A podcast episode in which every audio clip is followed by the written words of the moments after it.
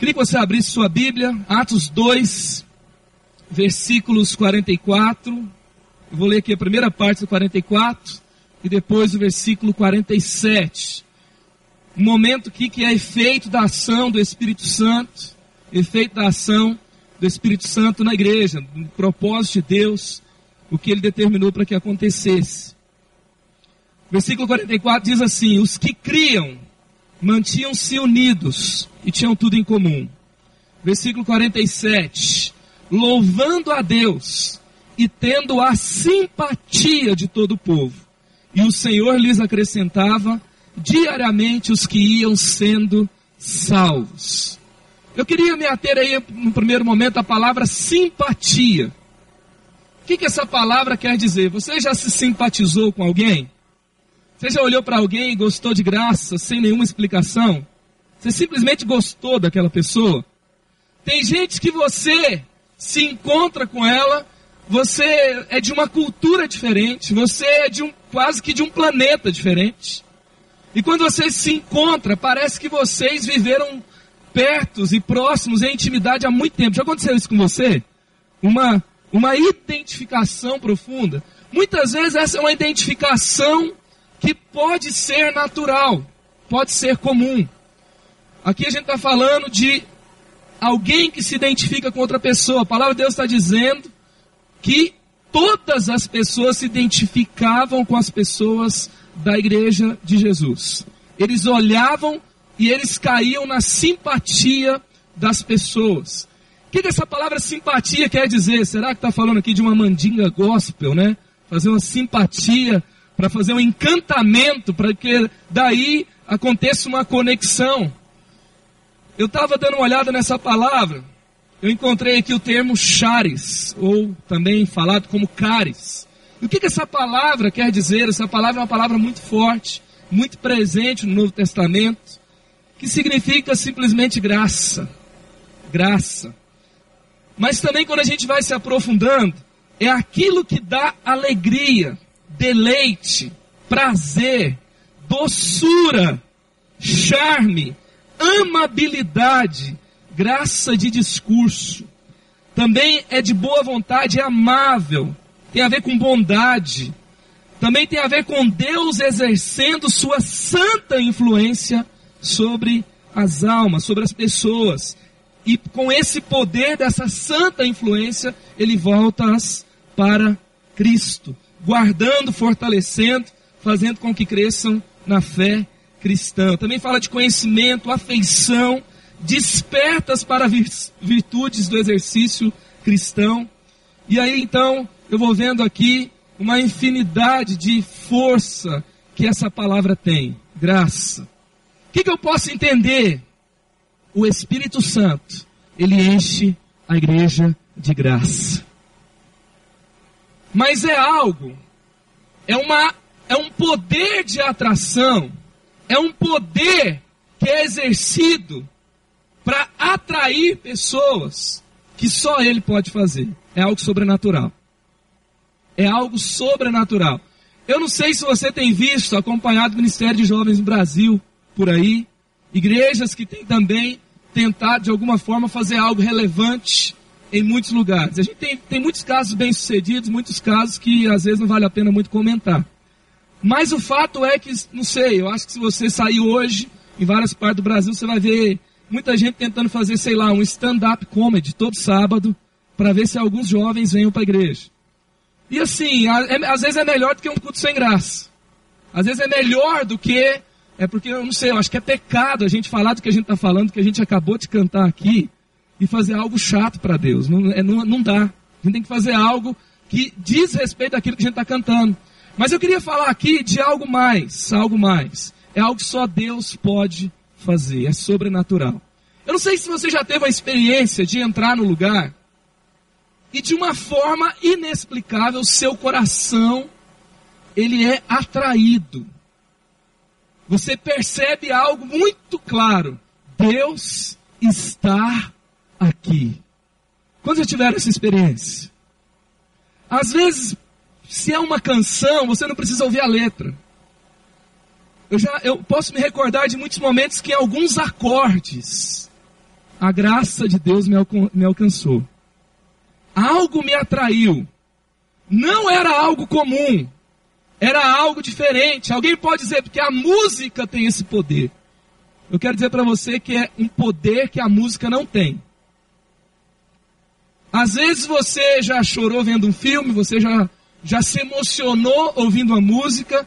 Eu gosto de admirar a, artes em todas as suas expressões, eu gosto de. Eu, eu fico emocionado às vezes quando eu vejo algo, mas eu quero falar de uma coisa que vai além da emoção. Toca as suas emoções. As suas emoções também passam por ali, porque você por inteiro é atraído e também as suas emoções.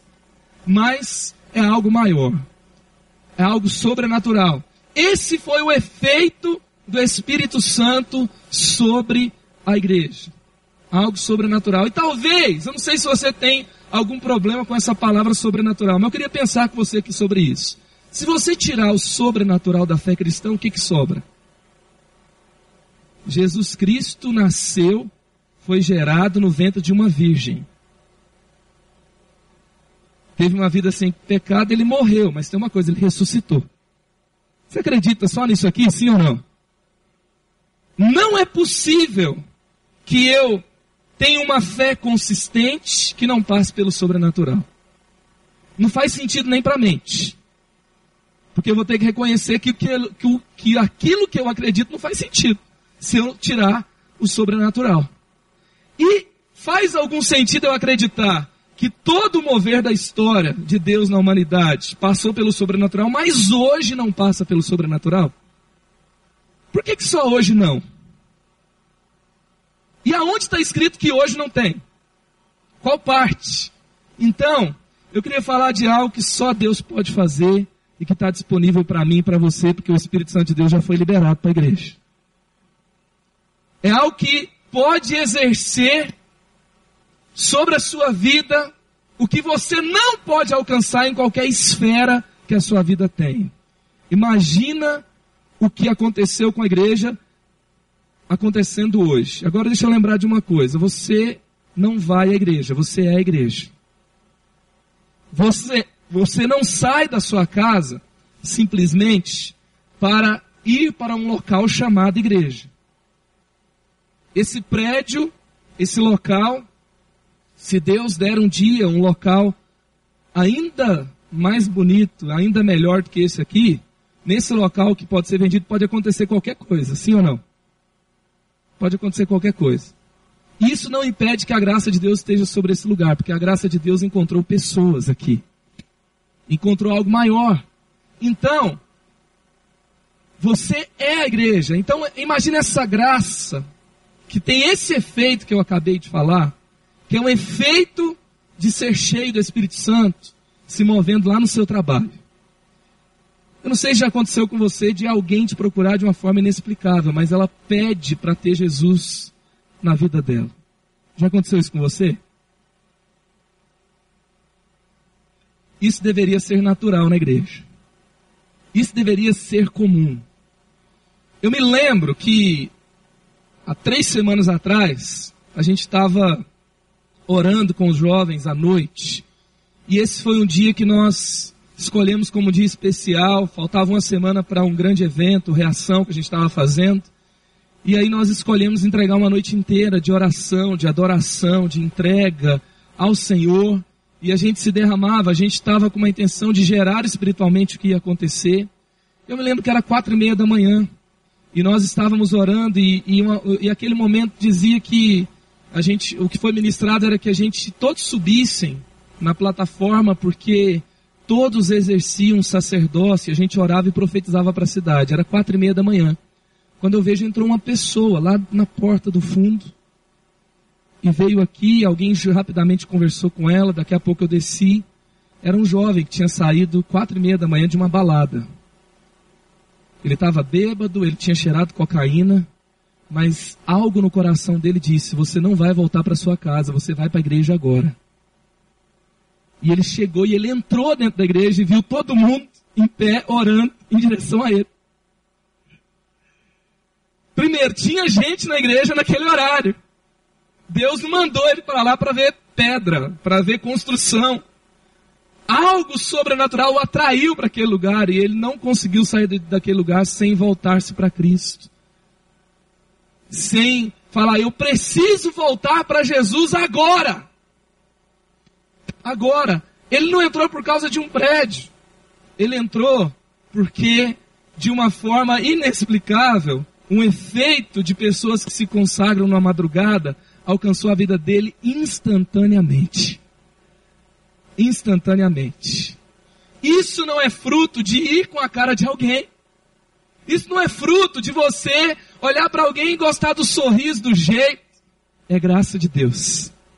É a graça de Deus. Não é, não é fruto de admirar o conhecimento que uma pessoa tem. Não é fruto de algo como.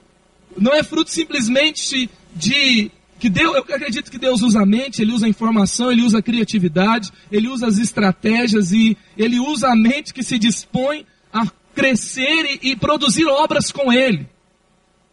Você acredita nisso? Eu acredito. Mas eu acredito que Ele faz tudo isso. E o toque sobrenatural dele, a vida dele é manifesta no meio de tudo isso. É algo maior. Ele eleva o efeito de algo que eu e você podemos fazer é algo que vai além. Então, nós temos um limite, porque tem coisas que nós não conseguimos fazer, mas tem coisas que só Deus pode fazer. Mas isso está disponível para mim e para você. Essa mesma palavra, ela aparece lá em Atos 7, quando as pessoas não poderiam resistir ao espírito que estava sobre Estevão. Essa palavra ali também é chares. E ali então a graça de Deus ela produzia um efeito e as pessoas não conseguiam encontrar espaço, porque ela exercia autoridade, influência sobre a vida de Estevão. Mesmo diante de uma situação terrível de oposição, os olhos de Estevão transmitiam graça. E ele se torna um mártir da igreja sob efeito da graça. E também eu, eu me lembro quando Deus ele vai usar Moisés para tirar o povo de Israel. E Moisés então ele joga a vara no chão, a vara se torna numa serpente. Aí vem os magos do Egito e faz a mesma coisa. Então Moisés não fez nada demais na cabeça deles. Daqui a pouco Moisés ele transforma a água em sangue. E os magos do Egito fazem a mesma coisa.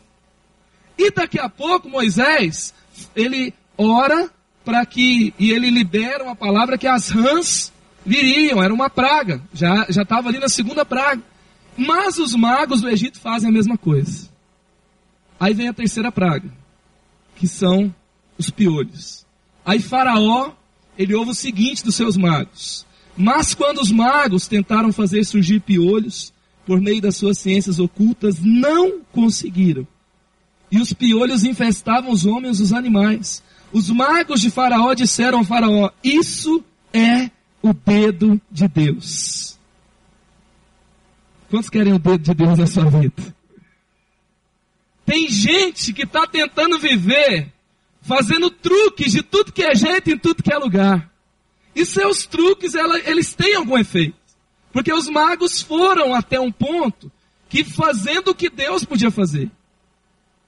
Porque tem coisas, porque nós somos a imagem e semelhança de Deus, sim ou não? Então tem coisas que nós fazemos de forma semelhante a Deus. Porque foi Ele que nos criou e foi Ele que nos deu a capacidade.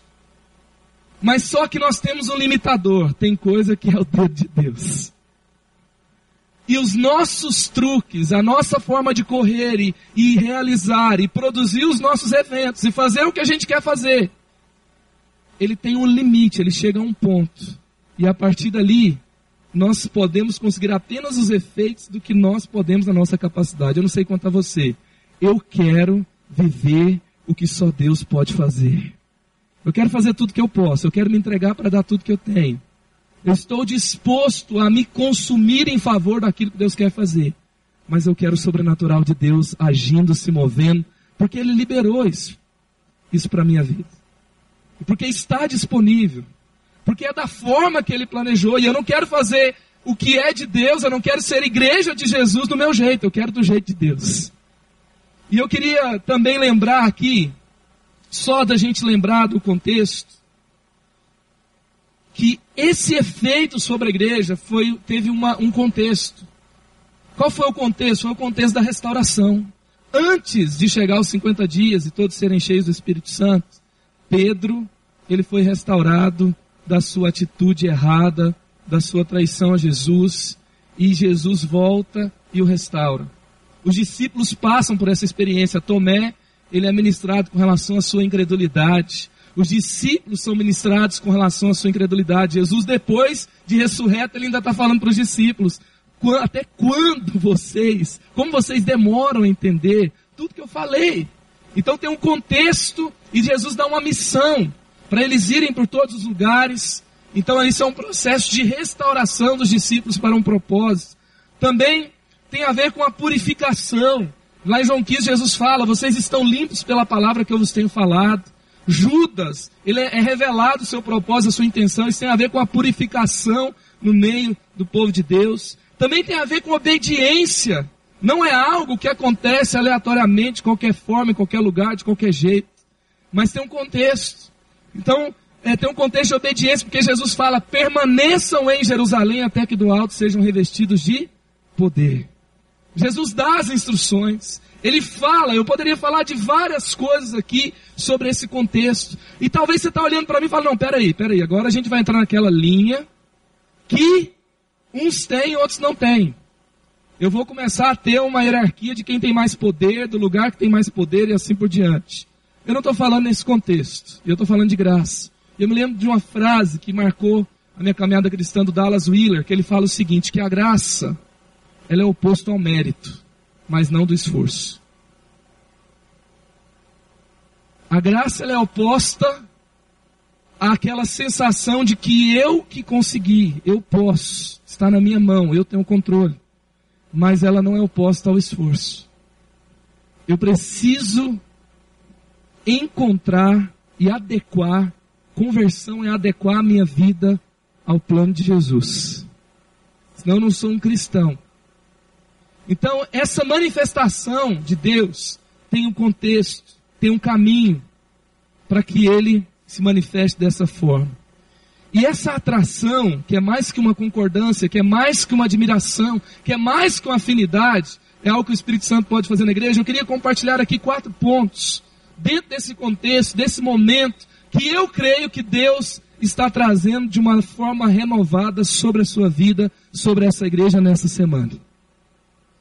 E eu queria falar de quatro pontos, quatro efeitos que, que o Espírito pode fazer. O que o Espírito Santo faz por meio da igreja? Primeiro, ele atrai a atenção de todas as pessoas para um foco específico, para Cristo. Revela Cristo de uma forma especial para as pessoas. O foco é Ele, tudo é nele, tudo é para Ele. Olha o que está escrito em Atos 2, 11 e 12.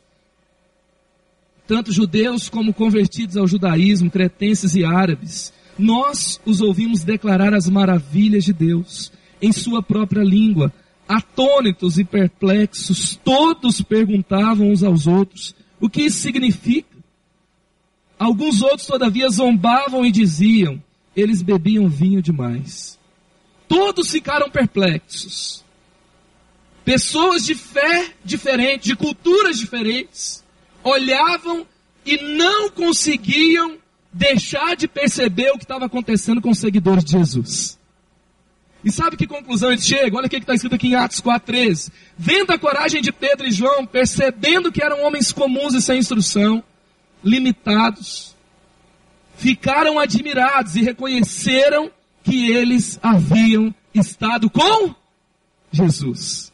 Ficaram perplexos, todos perceberam algo diferente. Alguns olhavam e, e, ficavam admirados e queriam isso para si, outros zombavam, mas todos reconheciam que havia algo sobrenatural acontecendo ali. E eles chegavam à conclusão: isso é o que Jesus está fazendo por meio daqueles que o seguem.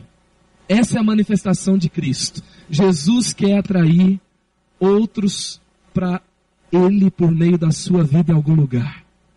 Porque quando Deus faz algo especial na sua vida, quando o sobrenatural de Deus alcança você e exerce influência aonde você está, Jesus ele deixa uma assinatura na sua vida.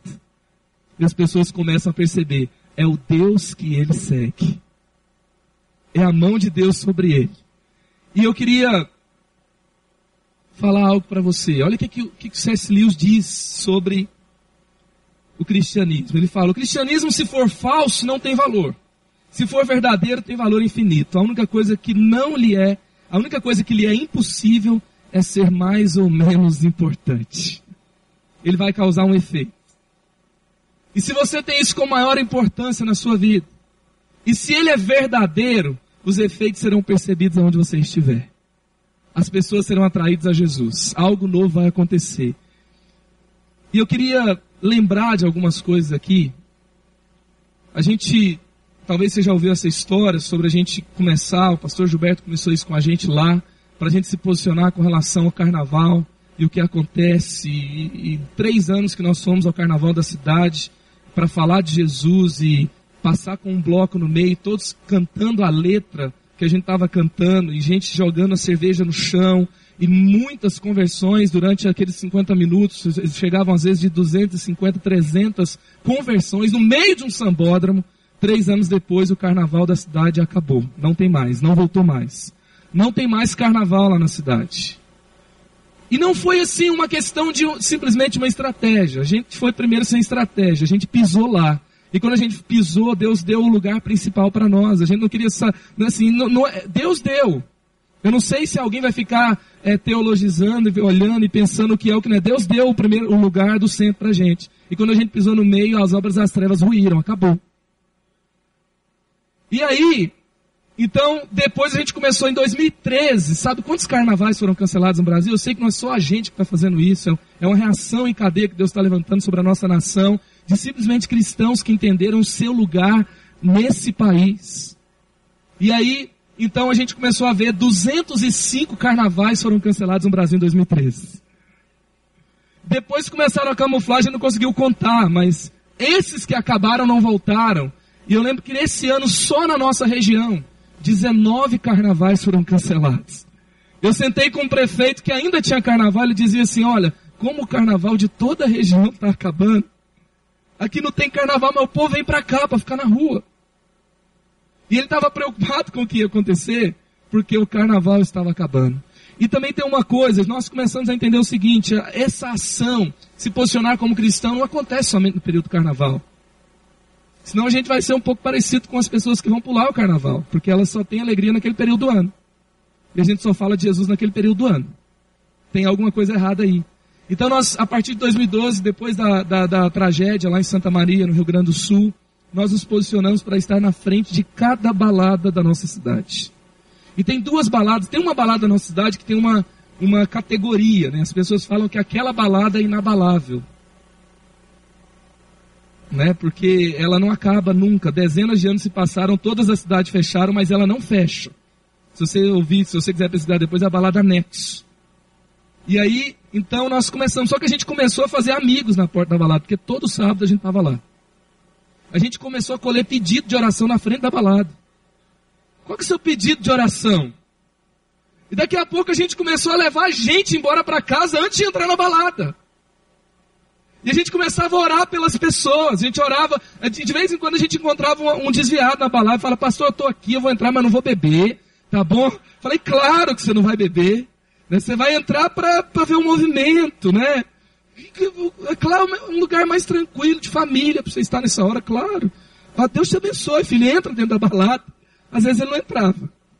Mas aí daqui a pouco, a gente tinha gente que começava a esperar a gente chegar que ela já não saía para entrar dentro da balada, saía para encontrar com a gente, ir para uma igreja e nunca mais voltar para frente da balada. E esse ano, eu acho que tem, eu estava falando que eu acho que Deus está com pressa de trazer o filho dele de volta à terra. Né? Na muralha de Jericó foram sete voltas, no carnaval foram três anos que a gente foi e acabou. Aí três anos que a gente foi na porta dessas baladas, o anexo fechou, e uma balada em frente, o anexo fechou também. As duas principais baladas da cidade fecharam. Para a glória de Deus! Ficavam ali 1.500 jovens para entrar dentro da balada. Chegava 50 para falar de Jesus toda semana. Três anos e a balada fecha. Quero dizer pra, uma coisa para você: minoria com Deus é maioria. Minoria com Deus é maioria. A presença do povo de Deus no lugar causa algo que Deus está fazendo. Às vezes algumas pessoas falam assim para mim: ah, vocês vão para a rua, vocês falam de Jesus. Eu quero saber quantos desses mil aí permaneceram na igreja. Eu quero saber, porque ele está tá, tá tentando encontrar uma desculpa para não sair para a rua. Então está dizendo assim, não, o que vocês estão fazendo não é muito bom, porque vocês vão lá e ganham um monte de gente, mas cadê esse povo? E algumas vezes eu ficava, Deus, mas cadê esse povo mesmo? E Deus começou a trazer algo para mim. Eu não sei se você já percebeu, mas a igreja ela tem um papel importante. Você como pessoa. Não sei se você se lembra uma vez que o todinho causou feridas na, na, na boca das pessoas. E aí, assim, a, a, marca do todinho, ela caiu no mercado. Quando um carro tem um recall, um recall, também a mesma coisa acontece. Aquela, aquela marca, ela tem um prejuízo. Eu não sei se você sabe, tem muita gente dando recall aí na marca Jesus, na marca igreja na sociedade. A, a, a gente chega nas prefeituras e fala assim para o prefeito, prefeito, nós estamos presentes nessa cidade. A gente queria saber o que, que nós podemos ajudar para que essa cidade seja uma cidade melhor. Só isso. Ele fala assim, gente, peraí, de onde vocês são? Todo crente que entra aqui entra para pedir dinheiro para mim. Vocês estão oferecendo ajuda. O que, que, que, vocês querem? Essa tem uma marca da igreja fora. Aqui, a igreja caía na simpatia do, do povo. Hoje em dia não é isso que a gente está vendo. A igreja causa repulsa em muitas pessoas. E é óbvio que tem uma parte dela, porque o mundo é diferente da igreja, mas tem uma outra parte, que é o recall do nome Jesus, não por causa dele, por causa dos cristãos e por causa da igreja na sociedade. E quando nós saímos, primeiro nós estamos dizendo: Jesus que eu acredito é um Jesus que mudou a minha vida e é tão forte que eu não consigo guardar só para mim, eu preciso trazer ele para você. E essa alegria que eu sinto não vem de droga, não vem de algo, não vem daquilo que você procura alegria e não vai acabar mais. A minha balada não termina às 5 da manhã, ela continua, algo de Deus continua pulsando o meu coração, em qualquer momento, em qualquer lugar, em qualquer situação da minha vida. E eu também estou falando sobre uma igreja que é diferente. E eu estou levando Jesus para as pessoas e mais, o sobrenatural está acontecendo. E decretos que estão estabelecidos na sociedade começam a ser mudados simplesmente por causa do posicionamento de uma igreja cheia do Espírito Santo atrair todas as pessoas a Cristo. Nós precisamos viver isso. Eu me lembro de um professor do ITA contar uma experiência que ele estava fazendo o seu pós-doutorado ateu. E ele não conseguia resolver um problema. E ele contou que Jesus apareceu para ele em sonho para resolver o problema do pós-doutorado dele. O homem procurou a igreja depois, ele está lá. Todo domingo ele senta no primeiro lugar. Um pós-doutor que encontra Jesus no seu problema de engenharia. Jesus ele resolve qualquer coisa mesmo. Tá? E aí, essa, isso é algo que é fruto da graça de Deus em qualquer lugar, em qualquer situação, de, qualquer, de todas as formas, trazendo Cristo. Porque o Espírito Santo tem o poder de tirar as pessoas do seu lugar comum e trazê-los para o seu lugar inesperado. Quantos aqui um dia falou assim, nunca vou entrar dentro de uma igreja, hoje você está aqui, deixa eu ver você. Olha quanta gente é à sua volta. Eu não vou para Crentolândia nunca. Pois bem, seja bem-vindo. Você está aqui. Jesus muda. Jesus muda. Segundo, ele provoca as mudanças necessárias no comportamento. Atos 2,42, e todos continuavam firmes, olha que milagre, seguindo os ensinamentos dos apóstolos, vivendo em amor cristão, partindo pão juntos, fazendo orações, o texto também fala que eles vendiam propriedades, que eram propriedades que eles tinham a mais, era fruto de acúmulo, e eles traziam e depositavam para que todos fossem supridos. O comportamento da avareza é substituído pelo comportamento da generosidade. O comportamento do ódio é substituído pelo comportamento do perdão. Uma mudança de dentro para fora. Santificação, que uma mudança de dentro para fora, acontece por meio da ação do Espírito Santo, porque o querer e o realizar vem dele, ele completa a obra que ele começou na minha e na sua vida. Eu já desisti. Tem um, um, um estudo que fala, sábado aqui normalmente é o culto de juventude, e, e, tem um estudo que fala que a igreja está perdendo jovens, e fala que nos próximos 10 anos, 6 a cada 10 jovens vão sair da igreja. E esse homem, o David Kinneman, que é o presidente do Barna Group nos Estados Unidos, ele fez uma pesquisa para saber o que, que os jovens estavam falando sobre a igreja. Uma das questões era que simplesmente dizer não faça não é suficiente no mundo tecnopornô. Não é suficiente para que as pessoas mudem o comportamento. Eu já desisti de falar para os jovens para eles não fazerem algo, simplesmente. Porque eu falar para ele não transar antes do casamento vai tirar a vontade dele de transar antes do casamento. Alguém já falou para você, olha, não transe antes do casamento, e você falou, tudo bem, agora eu não tenho mais desejo sexual. Isso não aconteceu comigo. E eu não espero que vai acontecer com outros jovens também. Eu preciso de jovens que encontrem o Espírito Santo. Eu preciso que de um ambiente que convide o Espírito Santo para estar presente. Eu preciso buscar o Espírito Santo para que o lugar onde eu estou seja cheio do Espírito Santo de tal forma que as pessoas comecem a mudar o seu comportamento. Senão eu vou dar um programa, um truque, uma lista de coisas a fazer que não vai mudar a vida de ninguém. É a palavra viva, poderosa e eficaz, é o Espírito Santo agindo por meio das pessoas. E o Espírito Santo também muda o meu comportamento. Quando eu saio, por exemplo, com jovens de madrugada, muitas vezes quando eu estou saindo, eu estou eu percebo, eu não, eu, muitas vezes eu não saio de forma natural, eu quero ir para casa, eu quero estar com os meus filhos, eu quero comer uma pizza e ir para casa. Ou se estivesse em Brasília, eu comeria uma pamonha e ir para casa. Com toda certeza. E ali, então, é, só que eu saio, e o Espírito Santo Deus me. E às vezes quando eu estou ali, Senhor, mas cara saiu para. Vambora. Aí Deus fala para mim, filho, eu não estou tirando você daí para salvar aquelas pessoas, é para salvar você mesmo. Eu me lembro de um desses dias que eu estava em casa, era tarde, eu ia pregar, tema da mensagem da noite, evangelismo pessoal, nos jovens. Aí, era três da tarde, Jesus falou, o Espírito Santo falou assim para mim, olha, quantas, para quantas pessoas você falou de Jesus pessoalmente essa semana? Sabe quando você engole seco? Aí eu falei, Senhor, eu preciso falar de Jesus para alguém. Virei para minha esposa e falei, eu vou ali. Ela falou, aonde? Eu não sei. Mas que hora que você volta? Eu não sei. Mas peraí, eu falei, não, eu vou falar de Jesus para alguém e volto. Mas eu falei assim, quanto tempo você leva para fazer isso? Eu falei, espera, eu vou voltar na hora certa. E eu desci, fui comprar um, um leite, num pretexto, na frente de uma loja de conveniência que tinha em frente de casa. Sabe quando tem uma fila? Você fala, não, aqui não dá para falar, todo mundo vai parar a fila, a mulher tem que atender o próximo cliente. Doutor, todo mundo está comprando. Eu peguei e falei, já sei, eu vou para um ponto de ônibus. Sentei no ponto de ônibus e falei assim: a próxima pessoa que sentar aqui é essa mesmo, que eu vou falar de Jesus para ela. E eu fiquei sentado no ponto 40 minutos, ninguém apareceu. Ninguém queria pegar ônibus no dia. Falei: Espírito Santo, você me tirou de casa para quê? Mas ele falou: você não pode falar o que você vai falar sem fazer o que eu te chamei para fazer. Daqui a pouco eu voltei para aquela loja de conveniência que era um posto. E houve uma conexão com uma pessoa. Eu olhei para aquela pessoa e algo no meu coração dizia: é essa pessoa você vai falar. E naquela hora eu comecei a olhar para ele, daqui a pouco ele percebeu que eu estava olhando para ele. Nosso mundo, né, tá um pouco Aí eu olhando para ele, daqui a pouco ele vai fazer uma coisa, ele olha de novo para mim.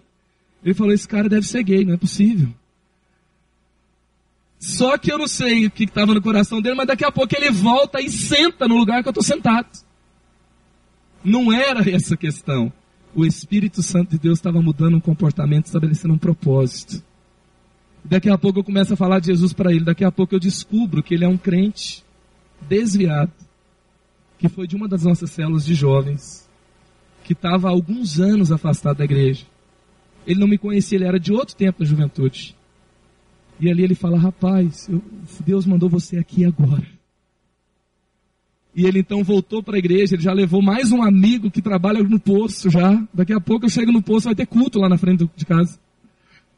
Porque Deus ele faz isso, ele muda uma pessoa tímida, uma pessoa que não tinha. Eu, eu, eu quero te falar uma coisa, que eu já entreguei alguns trabalhos de escola, tirando zero, porque eu tinha que falar na frente da sala de aula. E eu usava um aparelho de dente, aqueles aparelhos benditos, que ninguém entende o que você fala. E é naquela época que você não gosta de falar alto, você prefere passar desapercebido. E tem uma galera do fundão que é gente boa, sabe? Que eles ficam no fundo e, e, e eles estão entendendo tudo, eu não sei, mas eles começam a gritar, ah, não estou entendendo! E, e, você, você quer sumir daquela frente da sala de aula. E eu várias vezes. E Deus ele começa a mudar um comportamento. Ei, deixa eu te dizer uma coisa. Você não ouse em colocar limites na sua vida que Deus não colocou. Não ousem dizer que você não foi chamado para certas coisas, porque Deus é capaz de produzir uma mudança de dentro para fora que você não é capaz de imaginar. Você vai chegar no lugar que você vai falar assim: eu jamais poderia estar onde eu estou. E sabe o que, que você vai dizer? Você mesmo vai dizer: foi o dedo de Deus. Foi a mão de Deus. Terceiro, uma ação que Deus faz. Terceiro, conecta pessoas específicas para um propósito divino. Atos 2, 41. Muitos acreditaram na mensagem de Pedro e foram, foram batizados. Naquele dia, quase 3 mil pessoas se juntaram ao grupo dos seguidores de Jesus. Então, muitos acreditaram na mensagem de. Tinha uma pessoa ali. A mensagem era o Evangelho, sim ou não? Mas tinha uma pessoa. Eu não sei se você já percebeu, mas antes de você acreditar numa mensagem, antes de você receber essa mensagem como algo especial para a sua vida, de uma forma que você não sabe explicar, o seu coração se converge ao coração de uma pessoa também. Porque Deus se materializa por meio de alguém, sim ou não? Deus conecta, Deus conecta pessoas para um propósito. Eu não sei o que eu já, o que você já viveu, mas eu tenho muito claro que, por exemplo, quando eu saio para falar de Jesus, quando Deus ele começa a fazer determinadas coisas, todas as vezes tem uma pessoa que há uma conexão interessante demais. Por exemplo, eu me lembro que no último reação que a gente fez, no meio de um, de um carnaval lotado, a bateria chegou tocando, é um carnaval de rua, as pessoas estão espalhadas por toda parte. E uma pessoa tocando a bateria, ela olhou para alguém e ela não conseguiu olhar para outro lugar.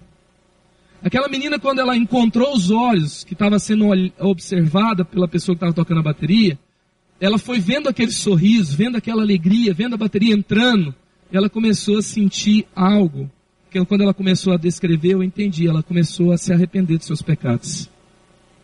E ela começou a se entristecer, ela começou a pensar assim: eu não fui feita para estar nesse lugar. Eu não fui feita para viver isso que eu estou vivendo. E ela começa a se esconder no canto, e a bateria toca por cerca de 35 a 40 minutos. Depois que a bateria para de tocar, aquela pessoa que não parava de olhar, ela vai até aquela pessoa e fala assim: Ei, Jesus está te chamando há muito tempo. Chegou o momento de você dizer sim para Ele. Eu estou aqui para te dizer isso. Aquela pessoa entrou tocando no meio de 25 a 30 mil pessoas, ela encontra uma pessoa. E ela vai até ela e diz uma frase. Sabe o que essa menina fez?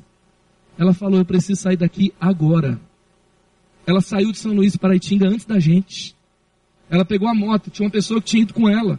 Ela põe essa pessoa na moto, essa pessoa fica com raiva dela, mas ela fala: Eu não posso mais ficar aqui. Ela vai embora, no outro sábado ela está no culto, ela entrega-se para Cristo. Ela sabia que aquele grupo era o grupo da, da nossa igreja. Então ela vai, ela, ela vai para uma célula, ela é batizada. Hoje ela trabalha na igreja, um ano depois duas pessoas que se conectaram. Eu não sei se você já percebeu, mas tem momentos que você não entende por que, que aconteceu aquela conexão. Deixa eu te dizer uma coisa: Deus está conectando você a alguém para salvar o destino de pessoas, para o propósito divino. Deus te deu algumas coisas. Ele te deu um lugar onde você trabalha, Ele te deu um lugar onde você mora, Ele te localizou geograficamente e também num tempo específico, e Ele colocou pessoas ao seu redor. Ele te deu influência, ele te deu recursos. Eu quero te dizer uma coisa: tudo isso é para te abençoar e para te conectar com o propósito dele, que vai envolver muitas pessoas à sua volta. E quando você se conectar com essas pessoas, lembre-se: alguém cheio do Espírito Santo. É alguém que vai atrair outras pessoas para o propósito de Deus. E aí Deus vai usar o que é dele para que o propósito dele se cumpra. O seu tempo, as suas palavras, os seus recursos para que, de fato, o reino dele se estabeleça e seja feito na terra como no céu. Aleluia. Glória a Deus. Eu me lembro de tanta coisa. Ao longo da nossa história, o pastor Carlito deve ter contado talvez alguma coisa sobre o que tem acontecido lá. Deus nos tem conectado com pessoas também. Eu me lembro de uma oração que nós fizemos no terreno que a gente está. E uma, aquela pessoa que orou, ela falou assim: Senhor, passa os seus olhos sobre a terra agora encontra uma pessoa. E ela, e ela falou de um valor específico, na época foi 8 milhões, que vai dar tudo isso. E até hoje, assim, para o prédio principal não chegou esses 8 milhões, talvez ainda vai chegar. Porque hoje é mais. Mas veio uma pessoa que um dia chega e dá uma escola inteira para a igreja. Sabe quanto custou a escola? 8 milhões. Deus conectou para que o propósito dele estabelecesse. Então lembre-se disso. E por último, Deus transpõe as barreiras da cultura. Quando ouviram aquele barulho, uma multidão deles se ajuntou e todos ficaram muito admirados, porque cada um podia entender na sua própria língua o que os seguidores de Jesus estavam dizendo. É tão interessante que esse, esse texto ele é falado de diversas perspectivas, mas eu posso entender uma coisa muito clara aqui. Culturas foram transpostas para que uma mensagem chegasse até outras pessoas que eram de origens, de experiências, de propósitos diferentes. O Espírito Santo tem o poder de transpor culturas. Às vezes dentro de uma cidade tem, como eu disse no começo, tem planetas diferentes dentro da mesma cidade. Você já percebeu isso? A gente vai num lugar lá na cidade para falar de Jesus, onde cada dia que a gente vai tem um grupo diferente. Na sexta-feira é o grupo dos roqueiros e dos homossexuais. No sábado é o grupo dos funkeiros. E cada dia tem planetas diferentes, pessoas que se juntam de formas diferentes para estar naquele lugar.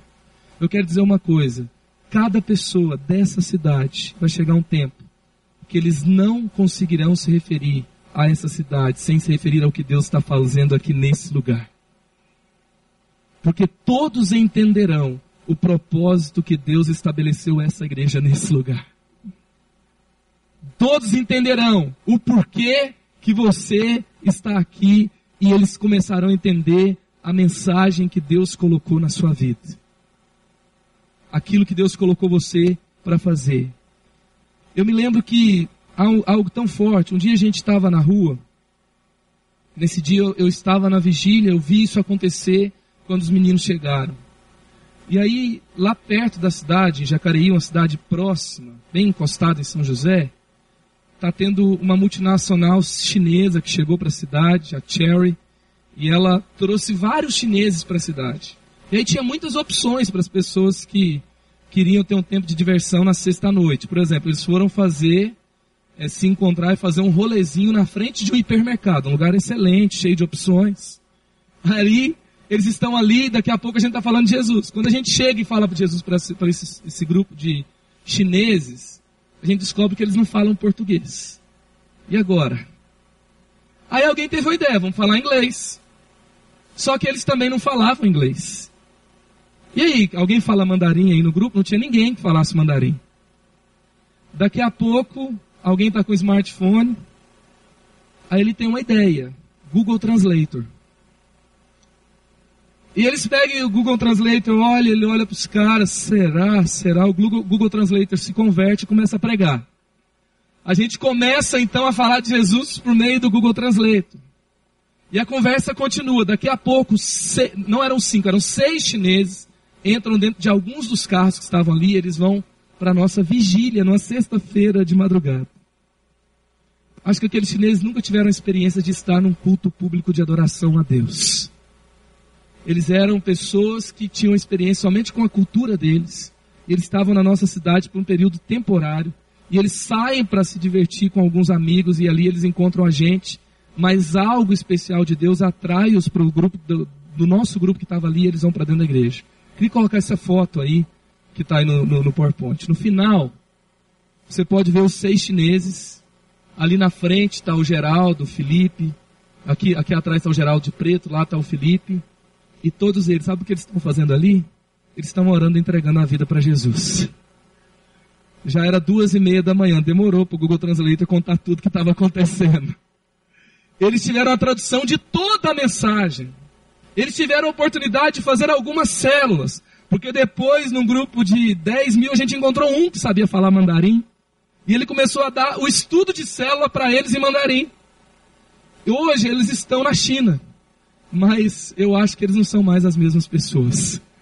Porque o Espírito Santo de Deus tem, tem poder de usar um Google Translator na mão de um jovem. Isso é avivamento, gente. Tá? Um, um, uma, um, uma, rede social que está fazendo algo diferente, que não está postando um monte de hashtag SDV, né? Que está fazendo o que todo mundo está fazendo, já é algo sobrenatural de Deus. Agora, quando você usa isso para ganhar alguém para Jesus, no meio da juventude, eu estou falando para você, é um avivamento de Deus. Amém? Então, porque Deus ele usa tudo que nós temos de uma forma sobrenatural para, de fato, muitas vezes até transpor uma barreira cultural. Eu não sei o que Deus vai fazer a partir desse tempo. Eu sei que ele já tem feito muitas coisas boas aqui. Mas eu me lembro exatamente, pastor Gilberto, quando um dia um homem que pisou lá no nosso púlpito, não sei se o senhor estava lá, mas ele até provocou um pouquinho de desconforto no primeiro momento. E ele, ele fala assim: olha, vocês chegaram no limite de acordo com uma forma que vocês já fizeram até aqui. A partir daqui, vocês vão ter que calçar as sandálias do sobrenatural. Eu, aquela palavra fez tanto sentido para gente, depois de alguns dias, que a gente, de certa forma, até discordou num determinado momento. Mas aquela palavra era uma palavra de Deus para a igreja dele naquele lugar. Eu acabei de orar num lugar que vai começar a construir em alguns meses. Aquilo ali não é sobre pedra, concreto, brita, cimento, ferro. Aquilo ali é sobre pedras vivas. É sobre pessoas. É sobre uma vontade de Deus. É sobre um plano de Deus para alcançar propósito, para alcançar pessoas, para alcançar um objetivo que vai fugir do seu entendimento. Que vai exceder tudo que você pensa, imagina e sonha. Porque aqui é um lugar de pessoas que amam a Deus. Amém? E é isso que ele preparou para aqueles que amam a Ele. É além do que tudo que a nossa mente consegue tocar. E isso não será tocado sem as sandálias do sobrenatural. É ter um tempo novo. Sabe, sabe qual é a condição para viver nesse sobrenatural? A condição é morte. Não tem como se eu não morrer para mim mesmo. Mas quando você perde esse controle, você morre de fato. Eu me lembro o dia que o pastor me chamou, o pastor Carlito, ele falou assim: Olha, a partir de agora, eu gostaria que você dedicasse todo o seu tempo para aquilo que nós vamos fazer a partir de agora. E ele me chamou para deixar todo o meu trabalho secular. E estava começando a ficar bom na época. No outro dia eu recebo uma ligação de uma multinacional, um orçamento de um projeto, e eu já tinha morrido já para aquele projeto. Aquele trabalho que eu nunca tinha feito um orçamento daquele tamanho, mas na verdade eu nem, nem fiz o orçamento, porque eu indiquei para outra empresa. Depois eu fiquei sabendo que foi faturado 180 mil reais naquele projeto. Eu não sei se é muita coisa para você, para mim era bastante coisa. Ainda é. E depois, no outro dia, Deus tem um senso de humor interessante, tem ou não tem? Eu, eu tinha ficado três anos com a empresa aberta. E um dia eu morri para aquele projeto.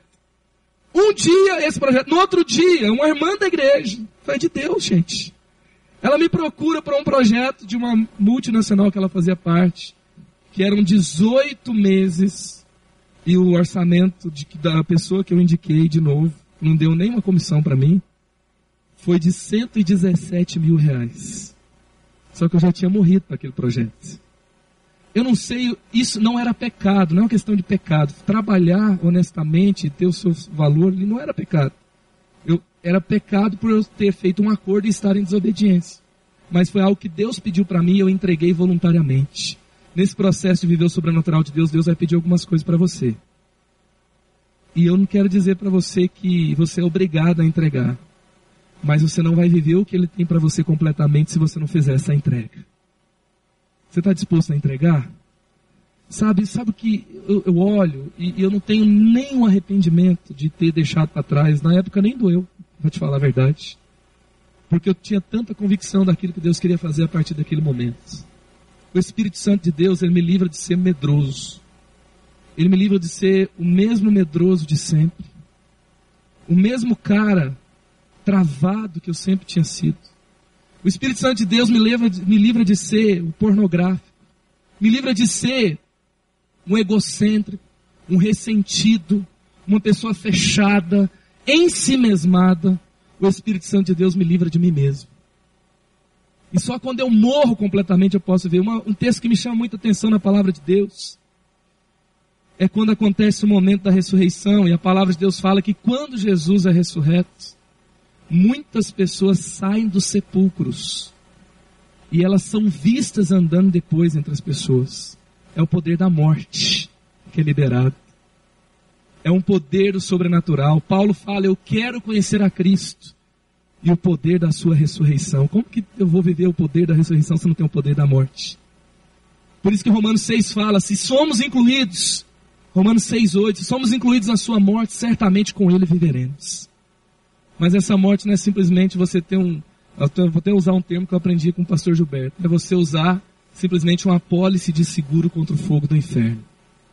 Se você está. Eu já, já passei da fase há muito tempo de viver com Cristo para me livrar do fogo do inferno. Eu quero que o seu reino venha e seja feito na terra como no céu. E não é possível viver isso sem viver o sobrenatural de Deus, sem, sem viver daquela forma que Ele me chamou para viver. Atos 29, a continuação dos filhos de Deus caminhando sobre a terra e vivendo o que Jesus chamou para sua igreja. Não tem como continuar escrevendo essa história. Deus te chamou para escrever a história dele para esse tempo, para essa cidade, para aquela rua, para aquela sala de aula, para esse tempo, para a glória dele. Não é possível continuar sem deixar que o Senhor me conduza, sem morrer para mim mesmo, para viver o seu sobrenatural. Eu queria terminar contando uma última história. Não sei se você se lembra do que aconteceu na final da Liga dos Campeões de 2012. Final foi uma final assim que emocionante demais. Bayern de Munique contra o Chelsea. Está na prorrogação. Pênalti para o Bayern. O carrasco da seleção brasileira, a gente olha para ele começa a tremer assim. Robin vai bater o pênalti. Ele bate baixo no canto direito. O goleiro pula e pega. Era inacreditável. Prorrogação. O goleiro pula no canto certo, pega de novo dois pênaltis. No final, as pessoas falavam assim: é, pênalti é uma loteria, é sorte. Aí o goleiro responde assim: olha, eu assisti todos os pênaltis que o Robin bateu na vida. E eu vi que ele tinha uma leve tendência a bater sempre mais baixo, com determinada força no canto direito. Ele poderia ter batido em qualquer outro lugar, mas eu fiz a minha parte e eu pulei para o lado certo. E ele falou, e os outros? Ele fala assim, todos os batedores de pênalti oficial do outro time. Eu assisti todos os pênaltis que eles bateram na vida. E eu tive a, a, a, a alegria, eu fui feliz em pegar dois pênaltis. As pessoas falaram, foi sorte. Ele disse, não foi sorte. Deus vai ver muita coisa que vai acontecer na sua vida nesse lugar. E eles vão achar que é uma obra do acaso. É uma obra de, de simplesmente coisas que acontecem por coincidência, por uma questão geográfica, por uma questão que é natural. Mas você vai falar assim, não. Eu sei de onde saiu isso que aconteceu. Eu fiz a lição de casa, e a lição de casa é ser cheio do Espírito Santo de Deus. Amém? Você está pronto para viver o que Deus tem para fazer na sua vida? Queria que, se possível, você ficasse em pé no seu lugar agora. Eu queria te convidar para agora, a gente vai fazer uma oração. E eu queria te convidar para fazer uma oração. E se você puder, se você quiser, se você tiver com anseio diferente de algo novo na sua vida, você quiser de fato se soltar, talvez você for uma pessoa que que você sempre quis que as coisas fossem tudo tão certas, tudo tão bem determinadas, tudo tão bem planejadas. Ou talvez você teve medo de se lançar completamente. Eu já vi tanta gente que tem medo de se lançar completamente no projeto de Jesus chamado igreja. E eu queria, eu queria te chamar agora, se você se sentir à vontade, eu queria que você saísse do seu lugar agora. E que você ficasse bem à vontade, você que está tomando essa decisão, de simplesmente se lançar completamente, não ter mais o controle e viver aquilo que Jesus está te chamando para viver hoje, de acordo com a obra do seu Espírito Santo. E eu queria te chamar, enquanto a gente vai cantar essa canção, enquanto a gente vai declarar o que a gente vai declarar nessa canção diante do Senhor, eu queria que você saísse do seu lugar agora. Eu queria que a gente orasse para que a gente de fato fizesse esse compromisso, Senhor. Eu não tenho mais o controle. Eu não quero mais viver no controle. Eu quero me lançar a tudo aquilo que o Senhor tem para a minha vida. Eu quero viver o que só o Senhor pode fazer. Eu quero ser o dedo, o dedo de Deus sobre a minha vida aonde eu estiver. Algumas vezes algumas pessoas já perguntaram para mim, isso que você está fazendo é muito difícil. E algumas vezes o Espírito Santo de Deus trouxe ao meu coração, não é difícil, é impossível. Porque não é você que está fazendo, sou eu que estou fazendo. É algo que só eu posso fazer. Eu queria que você ficasse à vontade agora para se lançar nesse caminho, nessa perspectiva, para esse momento da sua história, onde o Senhor assume todo o controle, onde o Espírito Santo de Deus vem ele encontra liberdade por meio da sua escolha que ele respeita. E ele entra para produzir algo que só ele pode produzir. Ele tem a propriedade da sua vida para escrever uma história que só ele pode escrever, para fazer coisas que só ele pode fazer. Então, quando a gente canta, eu queria que você se sentisse à vontade, você saísse do seu lugar e você viesse até aqui à frente.